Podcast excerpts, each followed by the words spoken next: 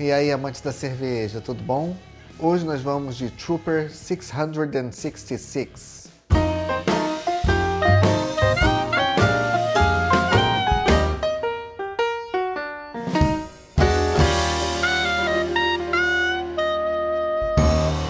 Essa aqui é uma edição especial limitada, uma variação da Trooper original inglesa, que foi a primeira receita do Bruce Dixon para essa série de cervejas inspiradas pelo Iron Maiden e produzida pela Robson's Brewery.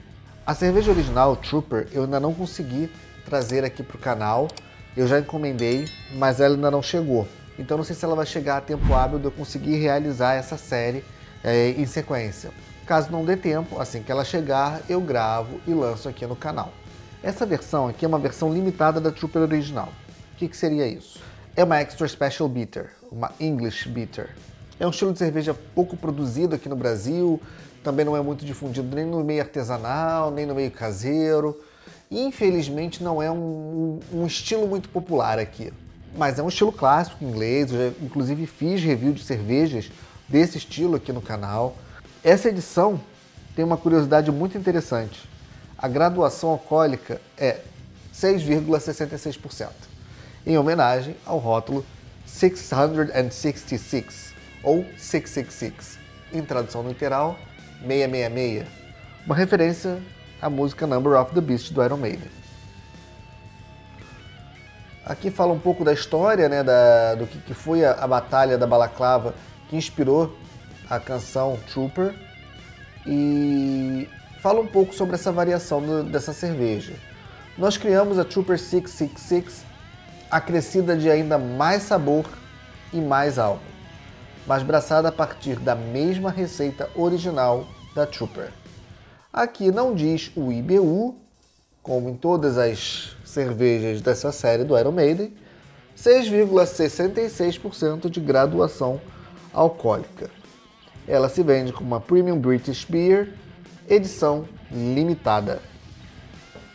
Eu não provei essa cerveja, na verdade eu não provei nem a Trooper original, então eu não vou nem poder traçar uma comparação com a Trooper original. Vai ser minha primeira experiência com esse rótulo, nunca provei dele antes, estou curioso, vamos pro copo.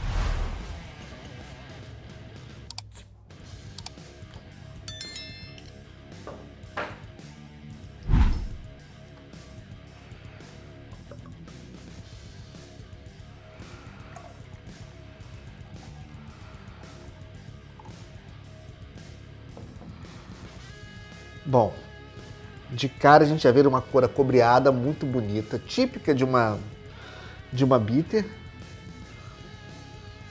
Aromas de maltes ingleses, bem característicos, lúpulos florais e terrosos.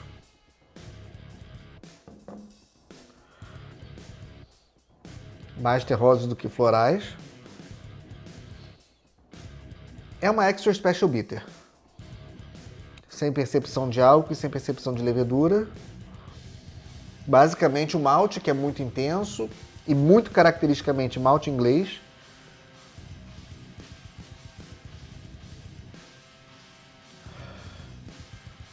Que puxa para umas notas que lembram um pouco de mel.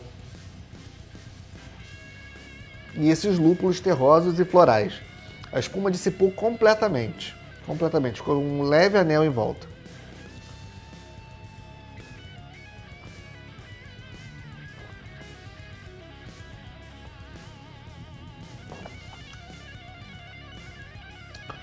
Eu realmente não entendo por que, que a escola inglesa só chegou no Brasil mesmo com intensidade.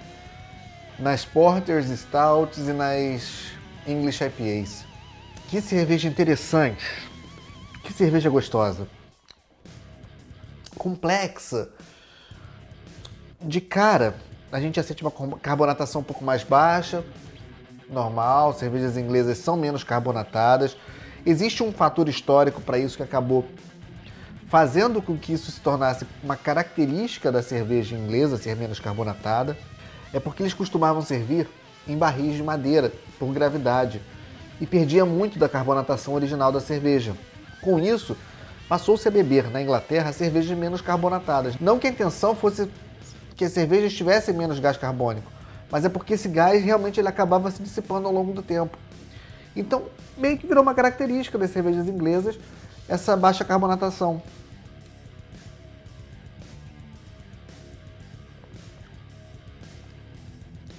Primeira coisa que a gente sente, o corpo é médio, o malte puxa para essas notas de mel. É um malte que lembra mais biscoito e mel. Bem legal. Um dulçor presente, mas não tomando conta, porque ele dá lugar ao lúpulo. Terroso e floral. Basicamente terroso e floral com amargor persistente, um amargor presente, sem aquele punch de uma IPA, mas é um amargor que se sobrepõe ao dulçor do malte, mas ao mesmo tempo eles estão ali trazendo equilíbrio, eles conseguem agir em conjunto trazendo equilíbrio, tendenciando um pouco mais para o amargor, mas ainda assim uma cerveja muito equilibrada.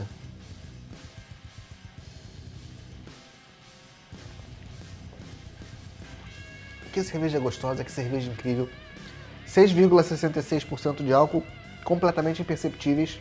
No sabor, não tem essa pegada do álcool, não tem aquecimento de boca, não tem o sabor do álcool. Tá muito bem inserido, tudo muito redondo. Assim, é uma cerveja deliciosa, eu acho que é uma cerveja que cai bem num dia quente, num dia chuvoso, num dia frio, num dia intermediário, numa noite com os amigos, em qualquer ocasião. Cerveja gostosa é pra gente brindar com os amigos, beber em momentos de celebração, festejar ou simplesmente saborear. E eu acho que é muito isso o papel que essa cerveja tem. Ela é uma cerveja que acompanha qualquer momento. Ela é uma cerveja gostosa, bem feita, muito bem feita, muito inglesa, totalmente cara de cerveja inglesa. Eu, eu, eu fico imaginando entrar num pub inglês, pedir uma ale e vir uma bitter. Nesse nível, nesse estilo, com essa pegada. É o sabor que eu sinto aqui. É o que me remete no imaginário a cada gole que eu estou tomando dessa cerveja. Porque ela é incrivelmente bem feita, incrivelmente uma English Bitter, sem tirar nem pôr, com todas essas características do estilo.